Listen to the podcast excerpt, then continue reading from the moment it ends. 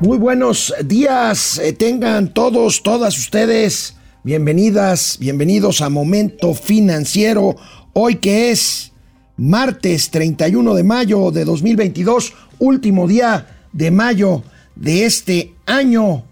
Bueno, pues inicia ya el sexto mes de este año y bueno, pues vamos a ver eh, qué sucede el próximo domingo. El mes de junio abre con elecciones en seis estados de la República el próximo domingo. Pero mientras tanto, hoy, hoy les tendremos aquí en Momento Financiero el informe de finanzas públicas eh, del país al mes de abril. Crecen ingresos, crecen ingresos que ayudan al subsidio de gasolina, aunque pues este subsidio representa un mayor gasto que los ingresos obtenidos por venta de petróleo en precio muy alto. Vamos a analizar los números. Hay una controversia de la Secretaría de Hacienda con eh, Bloomberg, que fue el que hizo, la agencia que hizo el cálculo de que nos cuesta más nos cuesta más mantener el precio de la gasolina artificialmente bajo en medio de precios muy volátiles de la gasolina y que este, nos sale más eh, caro esto que los ingresos que logramos por venta de petróleo a precios altos en el mercado internacional. Suspende un juez federal las obras del tramo 4 eh, del tren del tren Maya. Esto es un triunfo jurídico. Tramo 5 del tren Maya, este tramo que va de eh, Tulum a precisamente de Cancún a Tulum en la Riviera Maya. Y bueno, pues el presidente y sus y, sus efebos pues no hacen mucho caso, dicen que la obra seguirá. Eh, bueno, es una suspensión definitiva que otorga un juez. El gobierno alega que todavía hay recursos para impugnarlo. Vamos a ver, tendremos también cifras de empleo, cifras de empleo del INEGI. Ojo con esto, les vamos a explicar los trabajadores que no tengan constancia fiscal, no tienen por qué retenerle su salario. Este es un problema más bien de empleadores que de trabajadores. Y bueno, pues Gatel se salió con la suya antes de los gatelazos.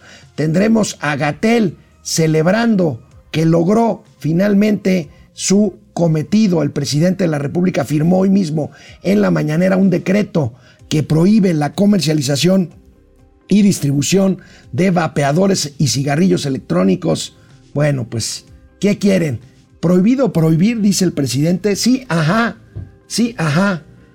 Yo creo que la solución de muchos problemas no es la prohibición, y más si somos liberales, no es prohibición, es una regulación inteligente la que hace, la que hace falta. Bueno, vamos por supuesto a tener los gatelazos y eh, tendremos lo que les prometimos ayer del tema de Pemex con Mauricio Flores Arellano. Empezamos. Esto es Momento Financiero. El espacio en el que todos podemos hablar. Balanza comercial. Inflación. Evaluación. Tasas de interés. Momento Financiero. El análisis económico más claro. Objetivo y divertido de Internet. Sin tanto choro. Sí. Y como les gusta. Peladito y a la boca. ¡Órale! ¡Vamos, réjete bien! Momento Financiero. Bueno, pues ayer, ayer la Secretaría de Hacienda y Crédito Público presentó eh, pues a media, a la hora de la comida, presentó su informe mensual de finanzas públicas al cierre del mes de abril. La buena es que crecieron los ingresos por venta de petróleo crudo caro al extranjero y por una mayor captación tributaria. El SAT sigue apretando, sigue presionando, sigue haciendo la tarea. Esa es la buena. Ahorita lo vamos a ver. La mala, la mala es que bueno, pues eh, lo que implica eh, dejar de recaudar IEPS para mantener artificialmente los precios de la gasolina eh, en términos bajos de mercado, pues eso hace un boquete en las finanzas públicas que no necesariamente podría o habría de cubrirse con estos ingresos adicionales, que además en el caso de los ingresos tributarios, de cobrar mayor, de cobrar de una mejor forma los impuestos, pues no son infinitos, son, lo hemos dicho aquí en Momento Financiero, finitos, y pues la brecha se va reduciendo. La pregunta es, ¿cuánto tiempo tiempo seguirán los precios altos y por lo tanto cuánto aguantarán las finanzas públicas de mantener este subsidio que ahorita vamos a ver cuánto nos cuesta. Por lo pronto, vamos a ver el tema general de cómo se ven los ingresos al mes de abril, los ingresos tributarios y no tributarios. Aquí tenemos ingresos públicos repuntan un 19%. Esto es un avance importante por, les decía, crudo y recaudación. Los ingresos petroleros subieron, fíjense, 76.3% en términos anuales y la captación en impuesto sobre la renta avanzó 35.3% también en términos anuales. En los primeros cuatro meses hubo ingresos mayores a lo estimado en 114 mil eh, millones en 114.900 millones de pesos. Este crecimiento del impuesto de la renta, ustedes me dirán, oye, pero ¿cómo es posible que esté incrementándose el ingreso tributario si la economía no está creciendo? Bueno, pues estamos hablando de un mayor ejercicio de fiscalización del SAT, que sin embargo, insisto, está eh, pues eh, recortando este, este diferencial, pues porque son eh, cuestiones finitas, son cuestiones finitas de apretar a a los, a los objetos, a los sujetos fiscalizados, eh, pues con arreglar eh, créditos fiscales, eh, con apretar el tema de, de, demandas que hay, en fin, pero que pues no necesariamente son... es conveniente depender de estos ingresos finitos para mantener las finanzas públicas razonablemente sanas. La agencia especializada Bloomberg reportó ayer Fíjense esto, esto interesante.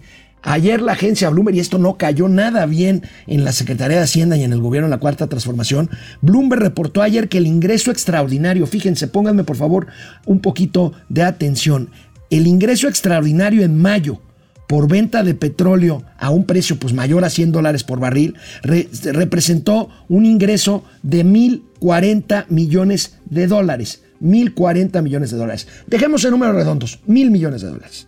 Ingreso extraordinario por venta de crudo a mayor precio, a más de 100 dólares por barril. Ok, el subsidio, el subsidio para mantener los precios de la gasolina, pues dado que el petróleo está muy caro, da el subsidio para mantener los precios de la gasolina en México mm, a, igual precio sin que suban, implica 2 mil 390 millones de dólares. Contra mil que implica el tema de eh, un mayor ingreso por venta de petróleo, el doble, más del doble implica lo que nos cuesta el subsidio de la gasolina. 2.390 millones de dólares. Ayer la Secretaría de Hacienda en la tarde emitió emitió un comunicado, un comunicado en el que trata de desmentir a Bloomberg. La verdad es que la Secretaría de Hacienda nos hizo más bolas porque habló de los hubiera, habló de valores eh, pues presupuestados bajo tal escenario o bajo otro escenario. Aquí estamos hablando de hechos ya que reporta Bloomberg de que el ingreso extraordinario en mayo eh, sería sería, pues por estos cálculos, de mil, de mil millones de dólares, pero el subsidio costaría 2.390 millones de dólares. Bueno, pues ahí está este pues este, esta discusión, los analistas serios y bien informados, como mi amigo Macario Esquetino, pues inmediatamente dijeron que eh, la explicación de la Secretaría de Hacienda es completamente fuera de la realidad y que ciertamente estamos ante un boquete importante de las finanzas públicas al subsidiar gasolina. Yo sé que ustedes están felices, yo también. El tema está en que les hagan creer, por favor, mis niñas, mis niños, por el amor de Dios, este subsidio que lo vende el gobierno federal como un tema propio para apoyarnos, pues sale de nuestros mismos impuestos, sale del mismo ingreso presupuestal y por lo tanto, pues este boquete alguien lo tendrá que pagar en un futuro. ¿Y saben quién va a ser ese alguien? Pues nosotros mismos. Por eso también los expertos dicen que este es un subsidio eh, regresivo. ¿Por qué? Pues porque nos afecta a los que tenemos coche, para empezar, que no todos tienen coche.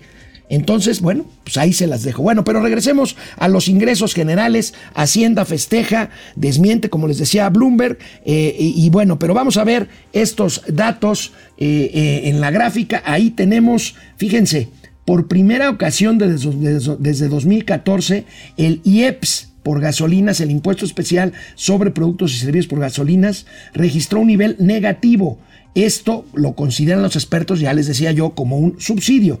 500 543 mil, eh, 543 mil millones, este, son, sí, 543 millones de pesos solo en abril. Sale negativo el tema del IEPS, o sea, ya se está comiendo el margen de maniobra del gobierno porque ya van eh, pues eh, tres meses que mantiene este, este subsidio. Vamos a la siguiente, a la siguiente eh, gráfica. Aquí están los ingresos fortalecidos del sector público. Registraron en abril un incremento, ya se los había dicho, de 19%. Y aquí tenemos la gráfica. Fíjense, las barras son el observado, el real, y lo programado es la línea. Fíjense cómo, si bien los ingresos, y aquí es donde estamos viendo, de marzo a abril se caen. Es mayor el ingreso reportado al estimado, pero pues la tendencia es a la baja, los ingresos tienden a disminuir y por eso les hemos dicho aquí en Momento Financiero, el gobierno ya no tiene dinero y no tiene manera de, este, pues de eh, anticipar que los temas mundiales, como por ejemplo el precio del petróleo, la incertidumbre por la guerra en Ucrania, se solucionen rápidamente y volvamos a captar lo que se debe de captar el IEPS, de que el precio de la gasolina pues sea más acorde con el mercado, con un mercado petrolero a la baja, precio petrolero a la baja. Y entonces en ese sentido ahí es donde están los problemas. Ahora, les tengo que decir, les tengo que decir algo. Tenemos otra gráfica del, del, financiero aquí. aquí. Aquí la tenemos por tipo de ingresos. Fíjense, los ingresos tributarios tributarios, los que capta el SAT, pues eh, crecen ligera, bueno, no ligeramente, crecen importantemente, pero están por debajo de los ingresos petroleros eh, relacionados con el alto precio en el, petróleo crudo. Este, y bueno, ahora, hay que decir algo, hay que decir algo, y ahorita lo comento aquí con Mauricio Flores, que ya trae su maromera ahí, este, pues para ver qué onda con, con Hacienda este equilibrio en finanzas públicas que se mantiene, o sea, que no se gaste mucho más de lo que se ingresa, tiene una razón adicional.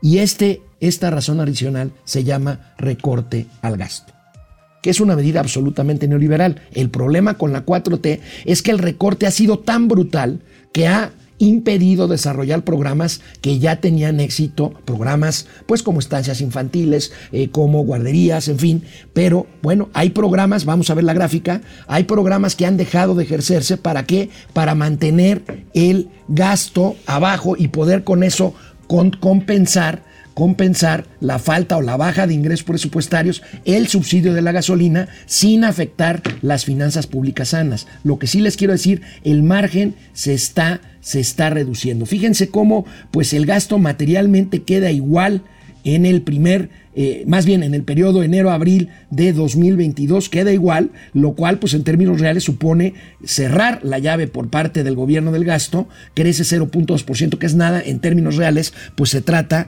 de eh, las travesuras de don austericidio, austericidio, Mauricio. Austericidio, Mauricio Flores Arellano, buenos días. No, pues a ver, se las resumo rápido y rico. Doble R, rápido y rico ya no hay lana. Ya no hay lana. Ya, así, mamó.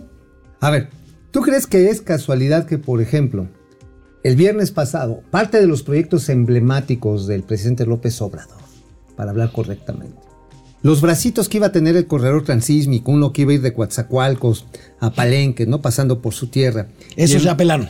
Se la supermamaron. Eh, bueno, estaba el tramo de Ixtepec a Ciudad Hidalgo. ¿Sabes qué pasó que ahí hizo Semar?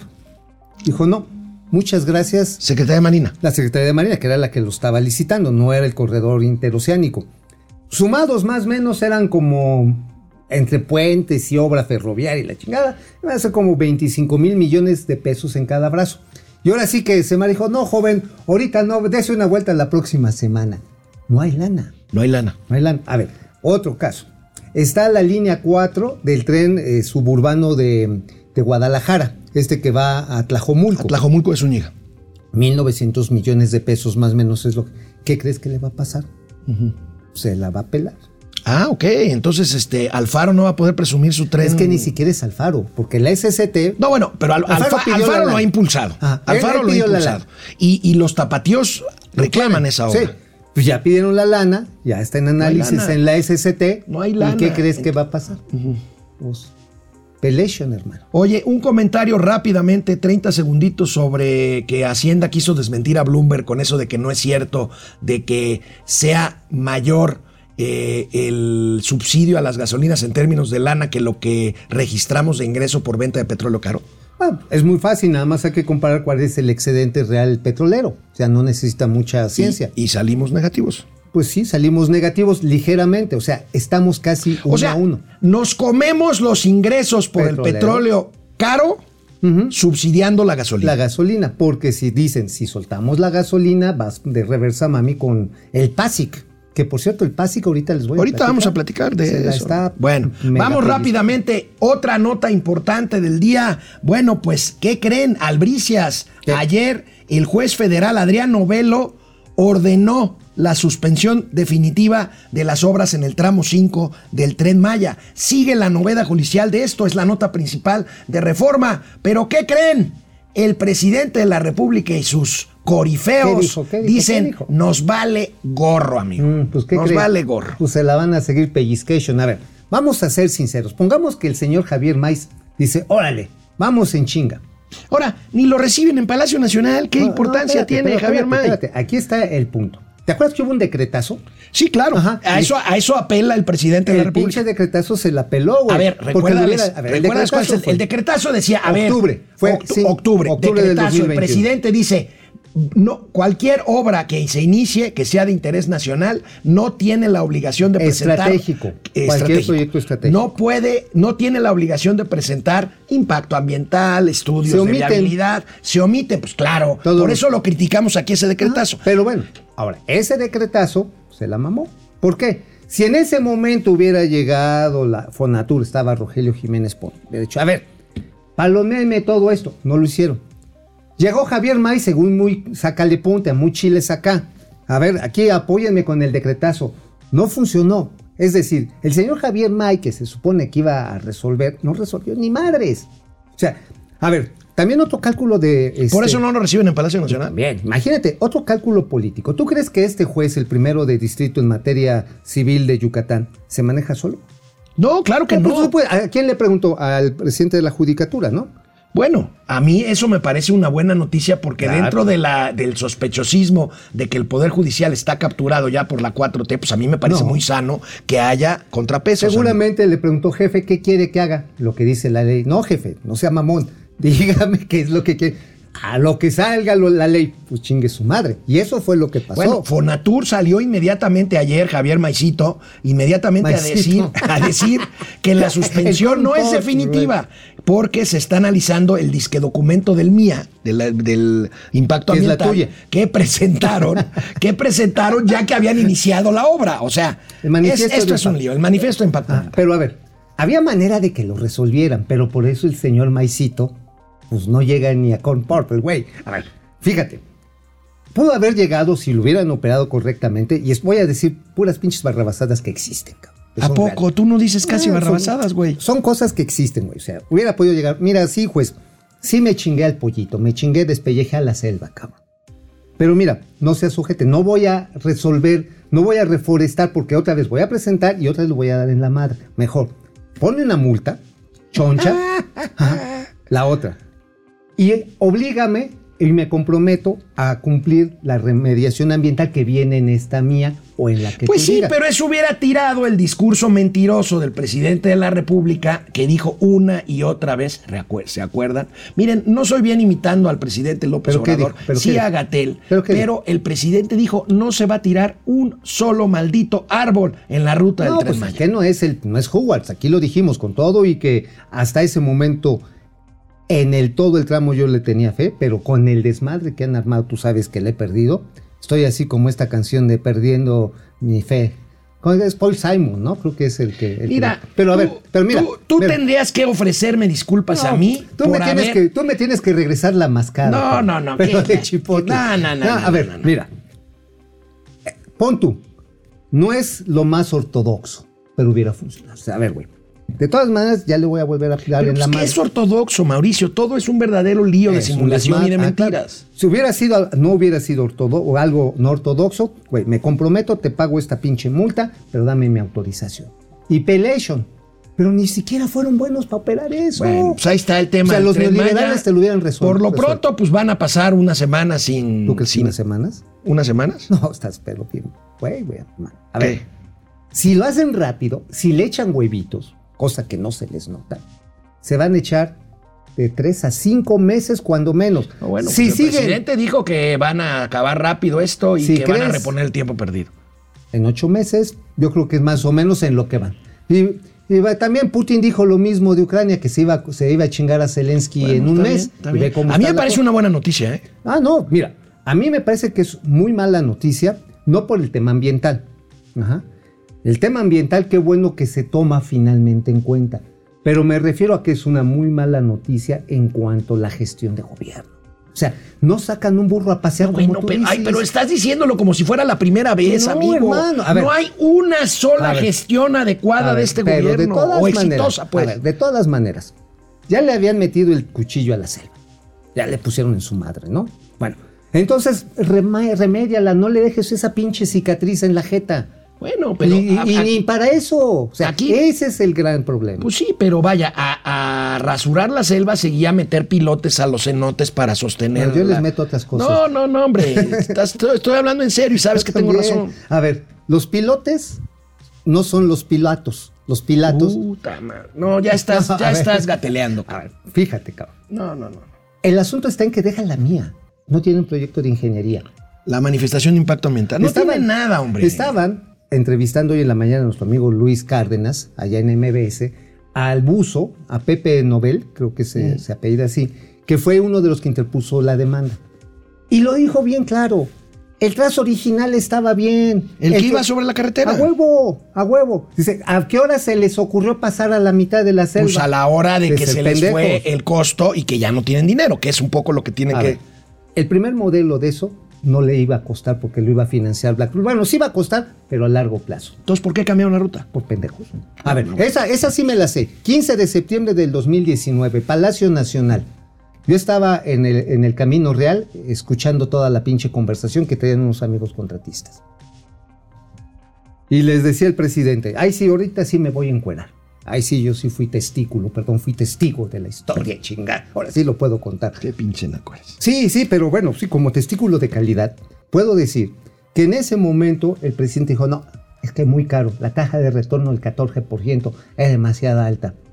Pues claro, porque tenían que hacer muchas obras de infraestructura para evitar que se hundiera el tren. Pues es lo que te estoy diciendo. Y entonces dinero. dijo, es que queremos. No, pero en el 2019 había todavía lana, mano. Bueno. Todavía no se habían chingado los fideicomisos. Y además, como iba a ser una asociación público-privada, la lana le iba a meter BlackRock y le iban a pagar como, pues, como, como cuando compras en Coppel, ¿no? A plazo te iba a salir más caro, pero lo vas a tener. No, bueno, pues es que, es que son, son verdaderamente A ver, malos. Te voy a decir. Malos, Y lo voy a maletas. decir porque hoy lo voy a ver y se lo voy a comentar. Voy a ver a Rogelio Jiménez Pons. Me voy a dar una vueltecita a Santa Fantasía y vamos a hacer videos. Sí, sí, sí, voy a, me, me van a llevar, pero salir con vida porque me voy a pitorrear de muchas cosas. Bueno, Pero a ver, en ese momento Rogelio Jiménez Pons, hoy subsecretario, lo que tenía, tuvo que haberle dicho al gobierno fue, señor, esta es la mejor manera aunque nos cueste. Pero se paniquearon. Bueno, ¿sabes también quién chaqueteó pero bien cabrón en ese momento? ¿quién? Nuestro amigo Arturo Herrera. Arturo Herrera Que era, subs- que era secretario de Hacienda. en ese era el secretario ya en- en- entonces, él traía los números y él decía, bueno, pues sí, nos va a costar, pero vamos a tener el chingado tren. Pues sí. Pero ¿qué pasó? ¿Y tú qué opinas, Arturo? Mm, este, no sé, señor presidente, yo creo que sí tiene Me- un costo mejor, no le- elevado. mejor no opino, señor presidente, porque si no, después usted me desmiente públicamente. y me va a correr. Bueno. Y pasaron las dos cosas. Bueno, ya vamos a. Es que esto me da mucho coraje. Bueno, esta mañana el INEGI reportó resultados de su encuesta de ocupación y empleo. Vamos a ver cómo salió. La encuesta nacional de ocupación y empleo nueva edición indicó que en abril de 2022 el 60.1% de la población de 15 años y más en el país se consideró económicamente activa y de esta 97% estuvo ocupada. Sin embargo, existen los subocupados, personas que declararon tener necesidad y disponibilidad para trabajar más horas, quienes representaron 9% de la población ocupada, porcentaje menor que el de abril del año pasado. La tasa de desocupación a nivel nacional fue de 3.1% y en el mismo mes de 2021 fue de 4.7%. Así, la tendencia ciclo de este indicador presenta el siguiente comportamiento. Bueno, amigo, 3% de desempleo y de la población ocupada, 9% subocupada. Vamos a ver el cuadro para que lo desmenuces. A ver, ahí está, échenlo por favor. Mira, qué bueno que la población desocupada, la población que está pues sin chamba, está a un nivel de 3%. Es una diferencia de 1.6%. ¿Dónde está? Y bueno, finalmente vemos, la población económicamente activa está subiendo. De manera demográfica, de manera natural, sube, ¿no? Digo, no aún a tasas muy aceleradas, porque afortunadamente, pues ya ahora uno coge y no tiene necesariamente hijos. Amigo. Bueno, entonces, ¿tú qué haces entonces para tener hijos? Amigo, Los estamos hablando de demografía, carajo. Pues por- ¿Y qué? Entonces, ¿qué venga, las personas venga, salen hasta la cigüeña venga, o qué venga, pedo? venga. Bueno, bueno, población no económicamente activa, la que está en su casita, se ha reducido. Fíjate, hay más gente trabajando. Pero ¿cuál es el asunto de la población económicamente activa subocupada? Que eso es lo dramático. 9%. Estamos hablando de prácticamente de 6 millones de personas. Que están subocupadas. que es una persona subocupada, aquella que después de su jornada de trabajo necesita y busca un trabajo de manera deliberada No lo encuentra. y no lo encuentra. Es decir, ¿tenemos otra, otro cuadrito? No, es ese. ¿No? Ah, bueno, bueno, ahí debería de estar este, la población económicamente este, eh, subocupada. ¿Y dónde? 9% de la ocupada. Es, sí, 9% de la ocupada, o sea, casi de 50 años, estamos hablando de 5.8 millones de personas que andan perreando el pan nuestro de todos los días porque no les alcanza lo que ganan. Y esto se refleja en el índice de pobreza laboral. claro, Que que, ha- está que se ha incrementado brutalmente. Sí, claro, o sea, a ver, neta, Chaides. 40% de la población en pobreza económica laboral. Exacto. Entonces, pues, ¿por qué este 5.8 millones Bueno. de personas, pues, no les Bueno, antes de ir a las columnas de hoy de Mauricio Flores, que será después del corte, antes del corte me gustaría que Mauricio nos comentara lo que traía en su columna el día de ayer. Un verdadero galimatías administrativo en petróleos mexicanos. Cuéntanos. Uf, este sí es un desmadre. A ver, les voy a... ¿Este? Puta. Bueno, este es un Uno desmadre. más. A ver. Hay todo un manejo no santo de los dineros de petróleo.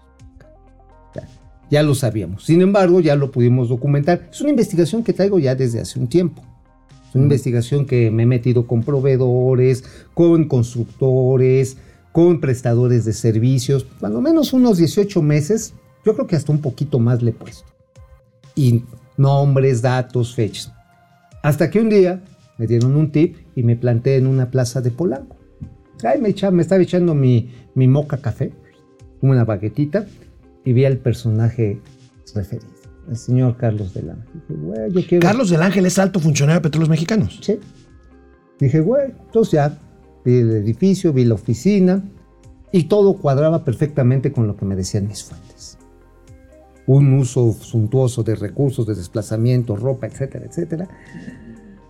Ropa carísima, Carísima, relojes, relojes, este, guaruras, coches, este, y obviamente es el que le reporta a Herrerías, al director de administración, finanzas. de, ad- de- de finanzas. de Pemex.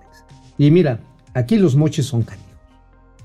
Los moches que muchos de mis amigos, incluso algunos ya tuvieron que cerrar el changarro. Era, a ver, Pemex no te ha pagado, que ya sabes que Pemex que, que paga bien a tiempo, ¿no? Uy, ahorita. sí, sobre todo. un chingo. Uy. O sea, te dan una deuda como de 90 mil millones de varos. Entonces dicen, oye, este, pues mira, pues no va a salir tu cheque esta quincena. No, no manches, no tengo para pagar la nómina. Pero bueno, mira, si hay manera. Vas para allá, Polanco, y te pones con el 10 o el 15, a veces hasta el 30% de la factura y te pagamos. No, pues mejor te doy una hermana o te doy este, la empresa y tú me das ese 30%, cabrón. Pa' pronto. Eso es lo que mostramos y platicamos ayer. Y, esto, y eso implica. ¿sabes qué está pasando? ¿Qué? Le están haciendo lo mismo a los proveedores de dos bocas. Por eso el pleito de Octavio Romero con Rocionale. Exacto. Bueno, pues este pleito ya escaló hasta el nivel presidencial. Parece que el presidente se está decantando a favor de Rocío Nale, pero esto que me estás explicando este señor del Ángel eh, implica que está involucrado y está por lo menos, bueno, si está enterado, está involucrado el director general Octavio Romero de Pemex. No me consta. Y si no está enterado, qué mal asunto. No, no, si no está enterado, está cometiendo un, una, este, un, un delito por omisión. Pues- si está enterado, es cómplice de lo que me estás contando. Pues sí, yo creo que pues no hay ni a quién irle. No hay ni a quién irle. Entonces, se están dando balazos en entre ellos mismos Ahora, lo que sí me queda claro es que Dos Bocas se va a inaugurar nada más Una una, maqueta. maqueta el próximo mes de julio de Hazme el favor. 2022 y no se va a refinar un maldito litro de gasolina hasta dentro de tres o cuatro años. Mira, va a quedar bien bonito el edificio Uy, sí. corporativo. Uh, no, bueno, está bien inaugura, entonces, Está bien, sí. está bien chido, güey. No, pues, ya lo vi, está bien chido. No, pues, está Mira, bien. tiene un comedor ejecutivo. Para eso está la 4T, trabajadores. para Bien puro chingón. relumbrón. Está bien chingón. Para eso está la Todavía 4T. falta que conectar el internet. pero Eso ya- sí, 9 mil millones de, este, de dólares más. No, no es para tanto. Como 6 mil. Ah, oh, ok. No, Ok. no, 6 mil, no, 5. Vamos, vamos a un corte y regresamos. Más, 5 mil. Bueno, Beto, EV, ¿por qué siempre llega tarde y sin sueño el tío Mau? Pues porque, a ver, a esto me queda, ¿sabes? Es como si viajara de mi casa a satélite venir Beto, hasta acá. es porque es un irresponsable, punto. Se acabó. Felipe Álvarez García. Me chingo 50 minutos Felipe, de tráfico pues de la antes, güey. ¿Y por qué Pues chingada? porque esto es pues, Porque- responsabilidad, porque es tu tengo- obligación. A ver, a ver, tengo que. Felipe- ver, ¿cuál es mi obligación? ¿Traerles información chingona? qué? Felipe Álvarez García, mi secretaria, mi secretaria y la pelangocha de las finanzas. Seguimos sin presidente. Órale. Madres. Jacob Frías Bueno. pasa por su café con piquete y de anís también, sí. pues Ay, sí. qué Ricardo. Rica, Chica Pérez, Donaldo, saludos. ¿Por qué Donaldo? Bueno, Por- ¿qué prefieren? ¿Qué prefieren? Que llegue temprano que les traiga información chingona. Deprem Atma Shing. No te engañes, tío Mao. Lo que quiere Obrador es destruir la industria aérea y turística. No creo que lo quiera. Ya no está logrando. No, ya lo está logrando. Lo, lo está logrando, pero pues él cree que. No, pero digo, les vamos a platicar varios temas de Santa Fantasía. Digo, hoy amablemente me invitan a comer ahí a, a ASA Aeropuertos y Servicios Auxiliares, que además hay unos pinches chismesotes ahí bien cabrones, pero bueno. Luego de ahí, vamos a agarrar terrestremente camino a Santa Fantasía. Voy a cronometrar y voy a ir haciendo el reporte de cuánto tiempo nos chingamos. ¿no? Ok. Ajá. Y después nos van a dar un paseo ahí en las instalaciones, que incluso me preguntaba algún funcionario de, de la SST, ¿ya las conoces? Le digo, sí, nada más que ya no me volvieron a invitar porque me la pasaba riéndome con el general Vallejo y el general Vallejo le cagué por ser tan pinche simpático, ¿no? Entonces ya no me volvieron a invitar. Bueno, y van a regresar en helicóptero, supongo yo.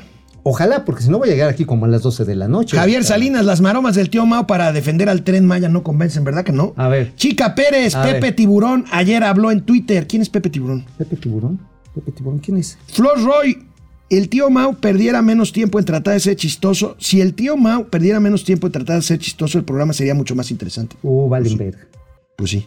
No, pues está bien, pues, pues pónganle a- con los alebrijes, chinga. Gerardo ¿A? Palma, gran Alex, no sé si sea rumor, pero había varias especulaciones con respecto a los recursos maderables que se vendían de la tala de árboles. Pues claro, Gerardo, ¿a dónde crees que se fue toda la madera que talaron para lo del tren Maya? Pues- Pues, a China, al mercado. No, la China ni madre, se fueron a Estados Unidos. Pues porque ahí pagan más rápido. pues, mercado Negro. negro. Sí, Y- de todo, pues, se fue para allá. Doctor Amauri Serranova, el tema de los indicadores de empleo sigue siendo el subempleo y la precarización de los sueldos.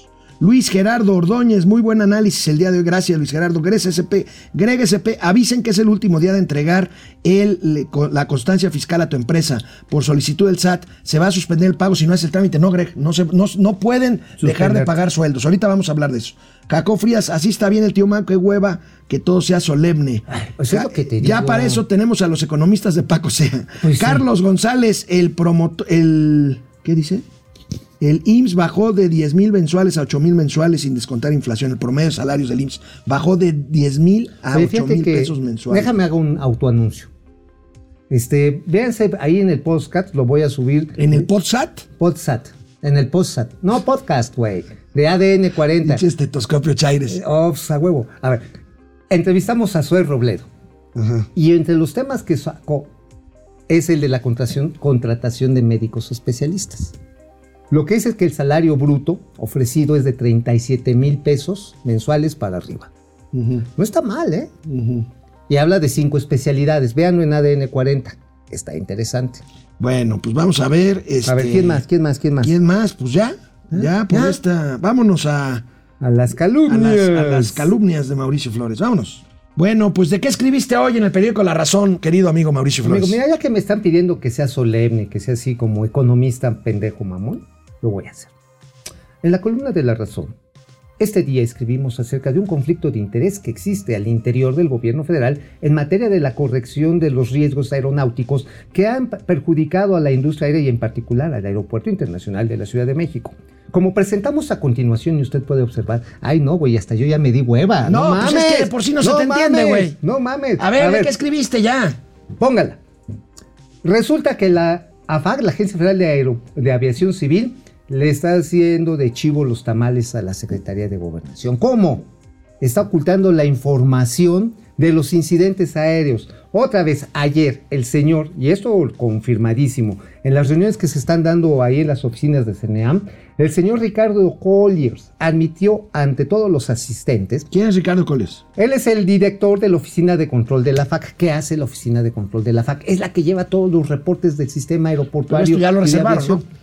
No, no está reservado, güey. Simplemente no se da a conocer. No, espérate. A ver, no está, está reservado para mirones como tú, para mí o los del financiero.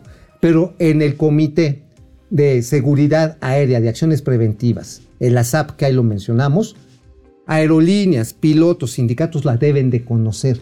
Además, la FAC no tiene facultad legal de ocultar esa información. Pues no, pero le está ocultando. Se la está ocultando indebidamente a quien sí se la debería de negar. A lo mejor a ti, a mí, a los amigos del financiero, A Lourdes. A Lourdes, se la pueden negar porque no somos parte interesada. Pero todos los demás sí son parte interesada. Y la están negando. ¿Y sabes qué pasa con eso? ¿Qué? Uno, está violando la ley de aviación civil. O sea, eso que ni que está violando la ley de aviación civil. Pero segunda, y más cabrona, no está permitiendo que la Secretaría de Gobernación concrete las acciones específicas para contener los problemas del espacio aéreo. Ah, es más, ahí les va, cabrón. No sé si lo vieron, porque estaban ya jetones. Yo todavía le chingo por ahí de las 12 de la noche. Desde Singapur me llegó la posición del IFALPA. La robamos con momento financiero. Ahí búsquenlo. La Asociación Sindical de todos los pilotos del mundo mundial dijeron, nos solidarizamos con los pilotos mexicanos por las condiciones de inseguridad en la que operan en el Aeropuerto Internacional de la Ciudad Esto de ya es un México". escándalo internacional. Ah, y pero el presidente dice que vamos muy bien. Pero además dicen, señores, dice, la seguridad aérea es innegociable. Ojo, estamos hablando de todas las aerolíneas internacionales que vienen a México. Ninguna agenda política debe interferir con ello. Pues eso es. Eso es. Eso es. ¿Para cuándo quieres, cuándo quieres tú que venga la chingada este, ¿Certificación? certificación Nunca. categoría No, no va a llegar. No en ese sexenio. No va a llegar. Bueno, en el Independiente, rápido, amigo, ¿qué traes? En el Independiente, el PASIC, el paquete alivianes, pues, no rasguña la inflación. No, pues no, lo No, dijimos aquí. No, pero a ver, aquí los números son los números, carnal. Y son los números que hizo nuestro amigo Juan Carlos Anaya del Grupo Consultar de Mercados Agropecuarios. Y ahí está muy claro. Agarraron, no se quedaron con 22, se fueron a 24 productos. Y resulta que solamente este, pues, este, dos productos permanecieron sin cambio, 15 subieron y 9 y 9 Se mantuvieron sin- a bajar. Se bajaron. Pero a ver, el conjunto de esta canasta básica en el primer mes de vida del PASIC aumentó 0.3%. Bueno, amigo, ahí traes esta nota y esta, precisamente por eso eh, acomodamos esta nota siguiente con tu tema que traes de inflación en la columna del Independiente. Desesperados están por el incremento en el precio de la tortilla. Y entonces bueno, está Segalmex, pues sale, pues sale con que va a comprar 500 mil toneladas de maíz. ¿Para qué? Para bajarle el precio. ¿Tú crees que van a poder, amigo? A, A ver, ver. mira la nota. A ver, por favor, Ahí está. Segalmex, láncete. Ay, bueno, ¿a dónde van a ir a comprar el maíz? Primero, Uno. A los según esto, a productores internos. Ah, productores que según esto ya sembraron. O sea, güey, ¿cuánto tiempo? Seis meses. Seis meses, güey. O sea, el. Pacico hace cuánto se presentó. Hace El- un mes. Hace un mes. El presidente siembra en maíz. Y ahorita dice, vamos a comprar.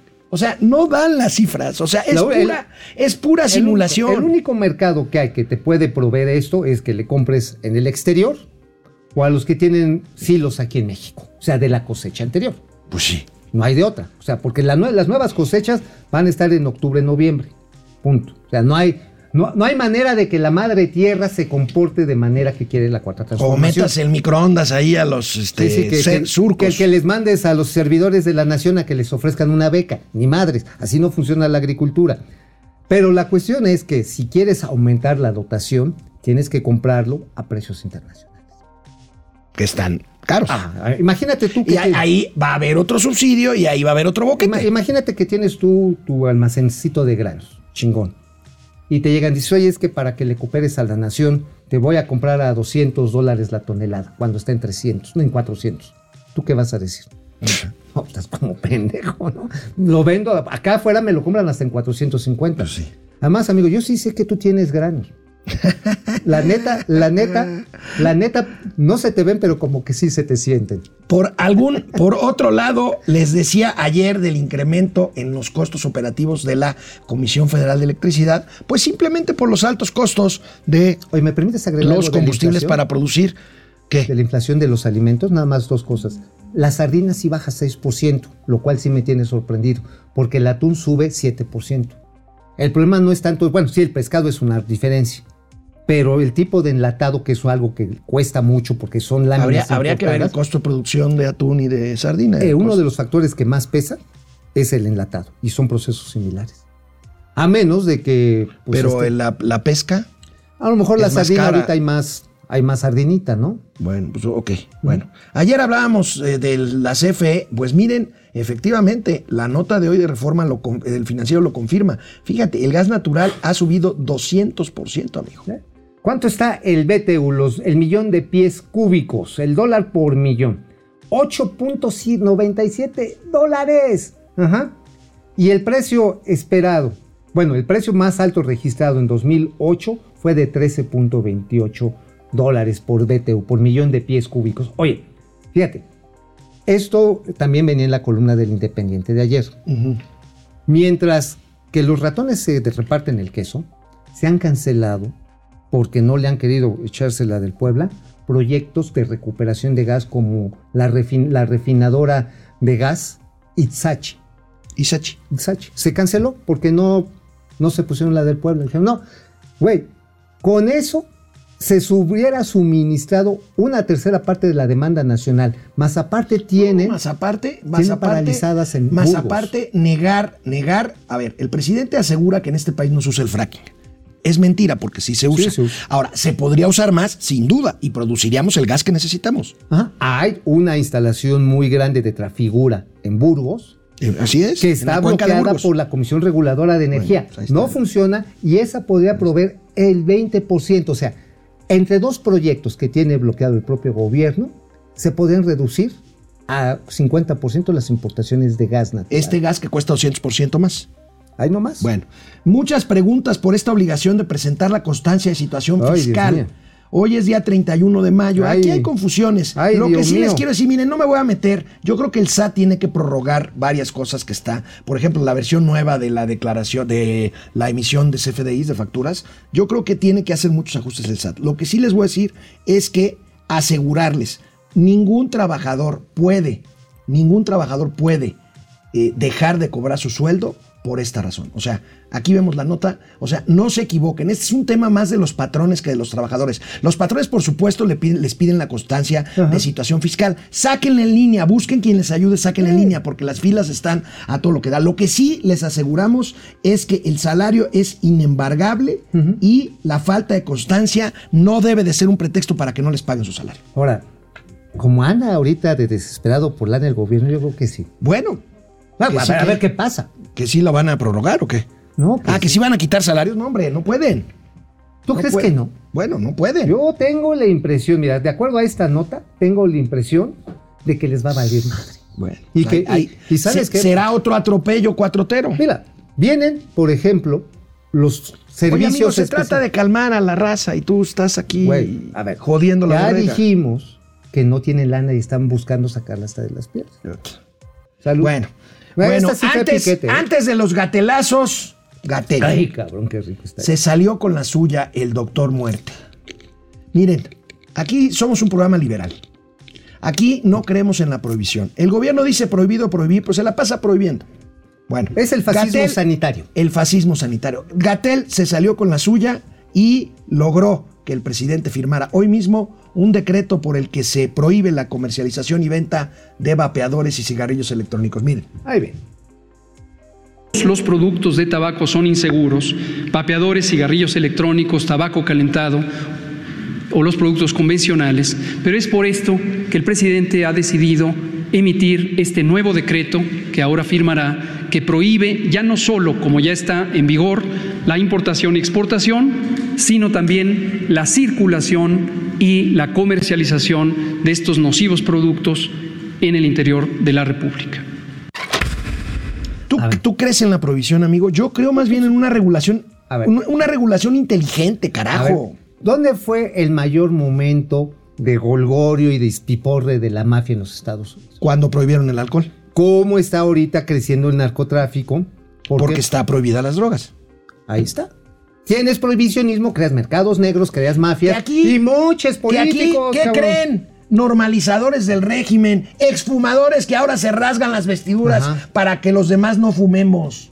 Se va a crear un mercado negro de No, ya está. vapeadores Ya está. y de cigarrillos electrónicos. Ya está, Ya está. ya está. A ver, váyanse a la Felipe de Jesús, váyanse a Tepito, váyanse a cualquier tianguis y ahí se los venden. Ahora, ¿qué se van a fumar? Puta, pues han de ser pelos de burro. Se van a.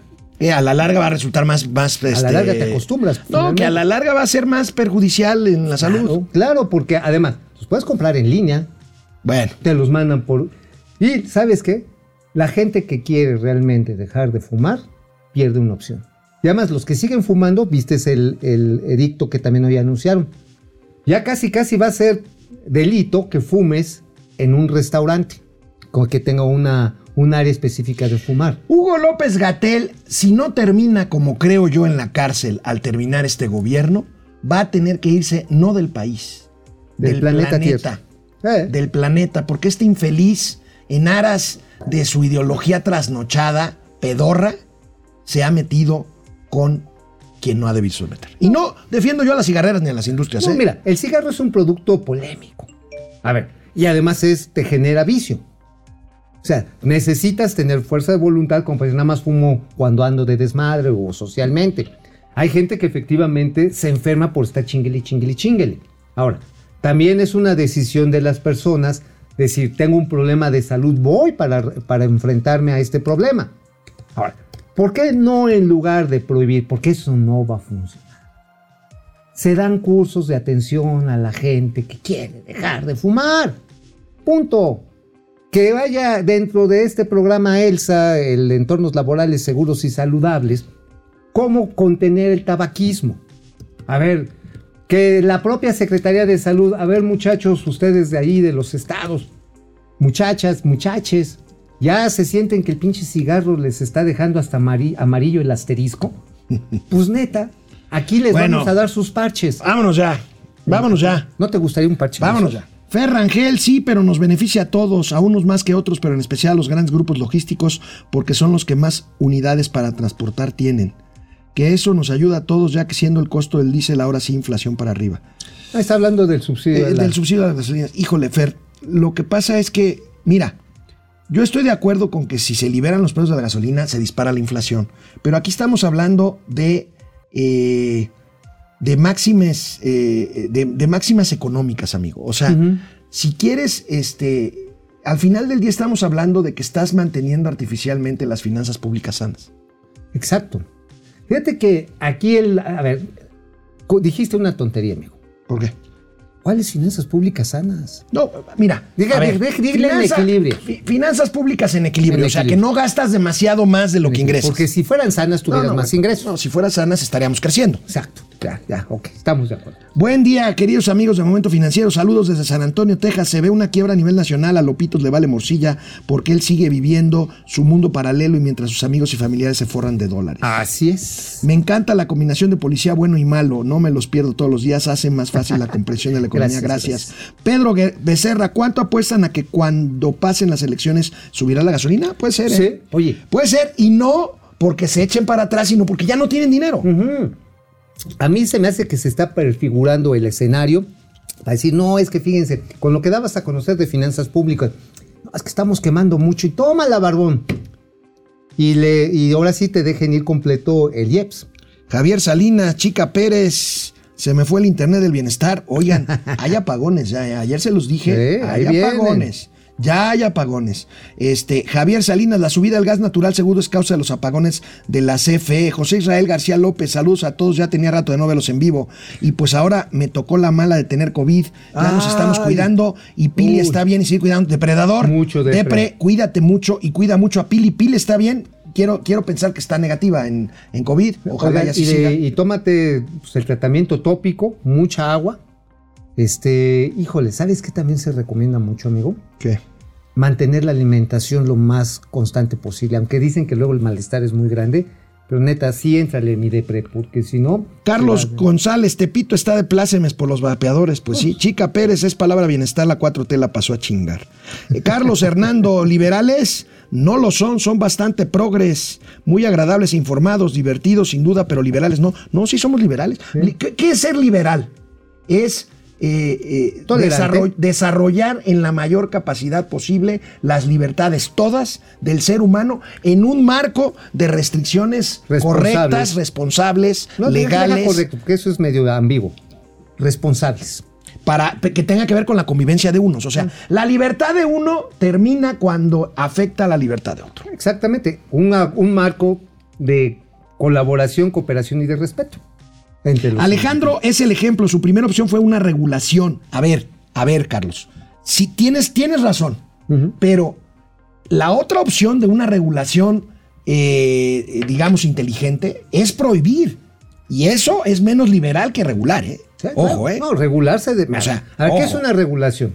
Dices, a ver, este producto no se le puede vender a mayores de, de tal, a, a menores de tal edad. Y además el producto tiene una norma oficial. Como lo hicieron con los cigarros. Y tiene que cumplir todas estas especificaciones. Y va a haber inspectores. Ah, y ese sí, el que se salte las trancas me lo chingo. Bueno, Carlos González, prohibir estimula la evasión fiscal.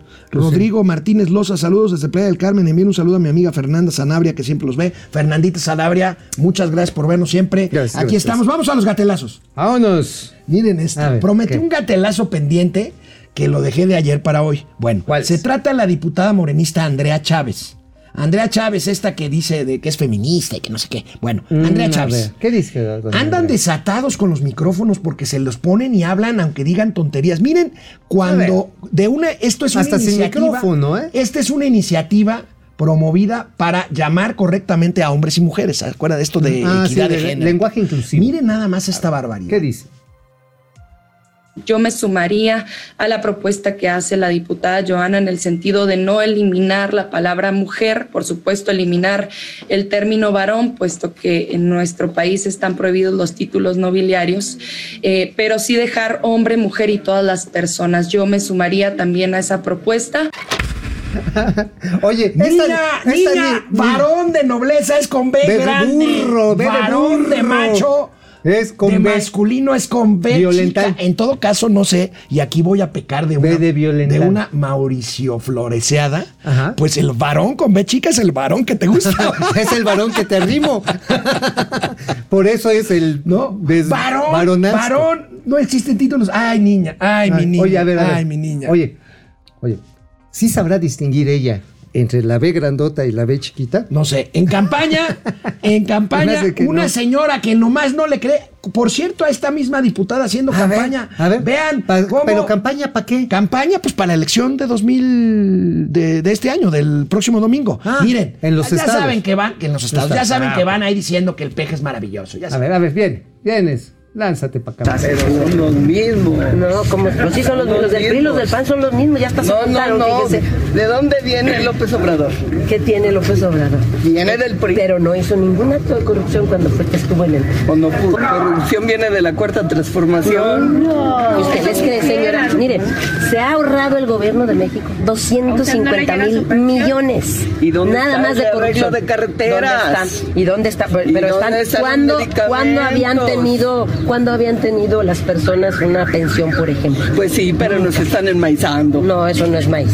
No. Son derechos. Sí, son, Son dere- derechos y nadie Sí, se lo va a pero quitar. eso es de lo que trabajan nuestros hijos. Ah, sí, No pero es la el primera gobierno vez. Pero es la primera vez que un gobierno decide entregarles y demostrarles un poco de Pues sí, nada más para vez. hacer gente floja. No. Porque allá en el rancho daban apoyos, pero a cambio de tareas. Ahora la gente es floja, porque nomás está esperando dinero.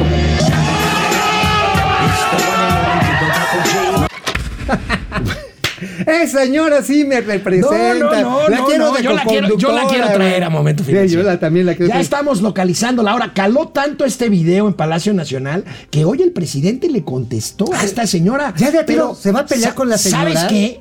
¿Se va a Como- pelear con como la no señora? tiene argumentos de lo que dijo la señora, pues el presidente simplemente cantinfleó, mira. A ver, ¿qué le dijo? Que le pagó Claudia X González. una señora que decía este, que con las pensiones que se entregan a los adultos mayores se les está haciendo flojos. O sea, ya no solo a los jóvenes, pues, si se les atiende, se les vuelve flojos, sino también con la pensión a los adultos mayores se les vuelve flojos. Y lo decía este, con convicción, o sea, segura. Es su pensamiento. Y leí eh, comentarios y muchos estoy de acuerdo con lo que opina la señora. O sea, existe esa forma de pensar y pues es un proceso el que estamos viviendo. Eh, poco a poco se tiene que ir entendiendo de que si una gente ya trabajó toda su vida, pues merece vivir con un poco de holgura. Oye, a ver, a ver, a ver. Ya no le entendí ni madre. No, no se le entendió porque No. además se confundió. O sea, tiene razón con lo de los viejitos, pero pues no supo explicar ni lo de los jóvenes. Oye, Total, ¿sabes- se hizo bolas. ¿Sabes cuánto calcula para este año que va a costar el manejo de los, de los programas sociales que hace Mario Di Constanzo? 12 mil millones de baros. Nada más el manejo administrativo. O sea, O sea, sin contar los recursos que se reparten. además, o sea, es decir, la burocracia se está mamando 12 mil millones de pesos que pudieron haber hecho de una manera mucho más. Con 4 mil millones de pesos les bastaba. Bueno, hablando de campañas, ¿quieren ver, quieren ver cómo funcionarios violan abiertamente la ley electoral que impide que personas que reciben dinero público por su A ver. salario hagan campaña? A ver, Miren nada bien, más. bien. Estamos aquí en Aguascalientes con la próxima gobernadora, aquí con Adán Augusto, nuestro dirigente Mario Delgado, Víctor de Baja California Sur, la próxima gobernadora, Mier, Nacho, Sergio, Cámara de Diputados presente. Todos juntos. Nora Una, dos, tres. Nora gobernadora. Nora gobernadora. Nora gobernadora. Oye, oye, realmente Claudia Sheinbaum tiene la gracia de un espantapájaro. O sea, o sea, he visto, he visto momias de Guanajuato más expresivas. Amigo, pero he, siempre, he visto palos de escoba que son más divertidos. amigo, pero siempre hay un tuit. A ver, Mira este tuit. bien. Andrés Manuel en el 2017. Enrique Peña Nieto tiene a todo el gabinete metido en el Estado de México. Chom, Narro, Nuño. Mañana daré detalles sobre esta mapachada de Angora. Pues la Pues la mapachada otra de Angora mapacha- fue la de ayer. la Ayer fue la map, no, el domingo. El la domingo. mapachada cazuela. La Color- mapachada cazuela. Color cazuela. Entonces dices, oigan, se escandalizaban de las mamadas que hacía el PRIAN. Ah, pero es que esto lo hacen con honestidad. No, oye, ahora, finalmente aquí está. Si no logras llenar una plaza, pues existe la- el Pues, Photoshop. y el Mira, no, el pero también el A ver, Photoshop. a ver, Mira, a ver aquí el acarreo. Esta es María, María, Mar- Mari Lezama, la candidata en, En Quintana, Quintana Roo. No Ve, mames. no o sea, acarreo no le alcanzó. Y, el entonces, pues el. Photoshop ahí, mira. Oye, Hasta ¿sabes? detrás de ella está el mismo tipo, mira. Es cierto. Oye, no mames. Oye, no, ¿sabes qué? No, ya, ya encontré. Ya podemos tener una prueba fehaciente, fehaciente de los viajes interdimensionales. La cuarta transformación está logrando que los seres humanos puedan disgregarse en cuando menos cuatro mundos paralelos, cabrón. O sea, Puta, no mames. puta. O sea, neta, sí hay que fumar bien recio para lograr Bueno, amigos y amigas, nos vemos mañana. Mauricio nos contará cómo le fue en Santa Fantasía el día de hoy. A ver si llega mañana, porque mañana va a llegar tarde y va a decir, es que vengo de Santa Lucía. Ay, ay, ay, sí. Me voy a quedar en el hotel este del bienestar que hay ahí. Me va, me va, Adiós. me va a tocar Nena Cuni Vivero. Adiós. ¿Cómo ves?